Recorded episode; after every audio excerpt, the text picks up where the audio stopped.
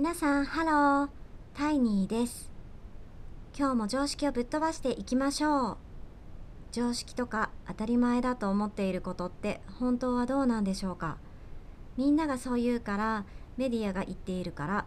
法律で決まっているからということで流されていませんか？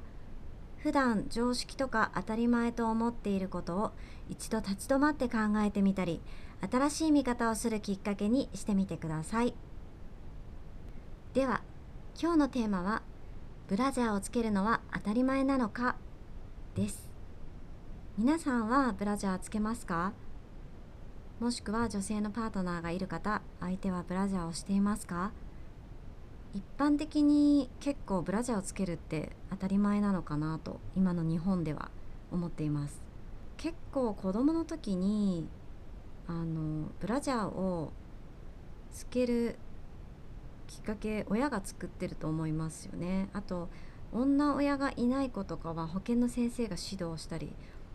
まあ、スポーツの時に、まあ、結構動いて邪魔になったりとかあとまあ乳首の保護とかそういうのもあって結構小さい時小学校中学年とか高学年になってくるとなんかそろそろブラジャーつけた方がいいよって大人に勧められて始めたと思います、まあ、そういう意味では本当に一般的にはブラジャーって当たり前っていうことで今日はその常識をぶっ飛ばしていきたいと思いますまあ日本では、えっと、そのブラジャーをするって結構当たり前なことが多いと思うんですけど国によってはなんか全然そうでもないですよね。例えば、うん、私が子供の時とかカナダ人の英語の先生があのブラジャーをつけずに普通に学校に来ていてであの乳首がこう結構ポロシャツかなんかからこう浮き出ている状態で結構もう男子も女子もえーっていう驚いてたんですけど、まあ、カナダもそうだし、まあ、南米とかヨーロッパもノーブラの人多かったりとか結構普通にいますよね。でノーブラでプラスまあなんかそういう乳首とかがこう服から分かるような感じでもそんな気にしないっていうことも多いかなと思います。あとは私が本当びっくりしたのはジャマイカに行った時、まあ、ジャマイカの人もみんな結構服普通に男性も女性も着てるんですけどある村に行った時かなそうえっと女性のジャマイカの、まあ、20代の若い人が、まあ、私とあとその村の男性子供からおじいちゃんまでいてでちょっとあの歩いて山の中を歩いてたんですけど途中で汗を拭くのに T シャツをプランってめくってであの顔の汗を拭いたんですけどその時に、まあ、ノーブラでおっぱいもボロンってこう見えてて全然おっぱい見せるの恥ずかしいことじゃないんだなってすごい驚いた記憶がありますだから結構そのなんだろう、まあ、乳首どころかおっぱいを見られるっていうのを別に恥ずかしいことでもないっていう国もまだまだあると思うし、うん、結構そうですね女性も上半身裸っていう国もあると思います。で日本もそもそも昔は結構そうだったんじゃないかなと思って昔の写真とかを見ると海女さんとかもね全然あの上半身裸でおっぱい出して潜っている写真見たことありますしあとなんかえー、お母さんとか赤ちゃんがいるお母さんとか普通にあの電車の中とかバスの中とかそういう公共の場でお乳をあげるとかも普通にこうやっていたのでそう昔の日本も割とあの女性が上半身裸っていう環境もなんか今よりもっと当たり前だったんだなと思いますそういうなんか時代とともに胸をこうどんどん出すことが恥ずかしいとか良くないっていう風に常識が変わっていったんだなっていう風には思いますよね。まあそもそも隠すから見たくなる心理とかもあるのかもしれないですしうん。なんかみんなおっぱい出てたら別に誰も気にしないっていうのもあるんじゃないかなと思います。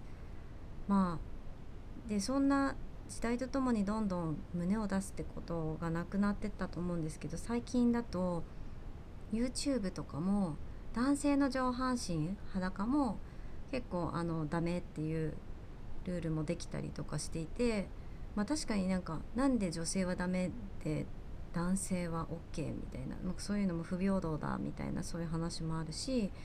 まあ実際男性も上半身出したくないっていう人もいると思いますし、まあ、もしかしてこのままどんどんあの男性も上半身を出さないというそういう時代がやってくるかもしれないですよね将来的に。男性の水着も上半身隠れるようなものがにがメインになってったりとか。あとなんか男性の友達に聞いてなるほどって思ったのが男性もやっぱりそのスポーツをする時に結構乳首が擦れて痛いとか、まあ、血がそれで出たりっていうのを学生時代に経験したって言ってたので女性はなんかまあ結構小学生とかでつけ始めるけど男性もそのなんだろうおっぱいが擦れないような男性用ブラジャーをがどんどんこれから流行ってく可能性もあるんじゃないかなと思いました。男性も女性もブラジャーしてで上半身をどんどん見せないっていう時代になっていく可能性もすごくあると思うんですけど、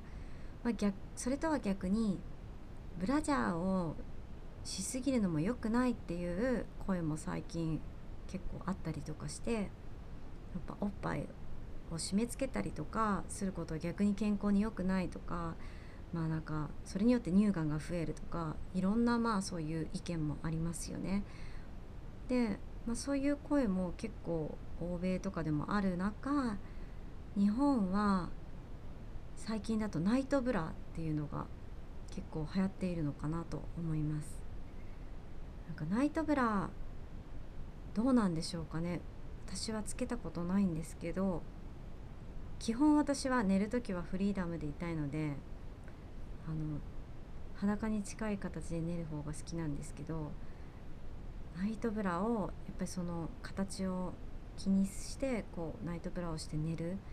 まあ、垂れ将来垂れないためにっていうのとかでしている人もいるみたいですよね。実際ナイトブラの効果がどうなのかなって思うと私は結構怪しいなって思ってるところもあって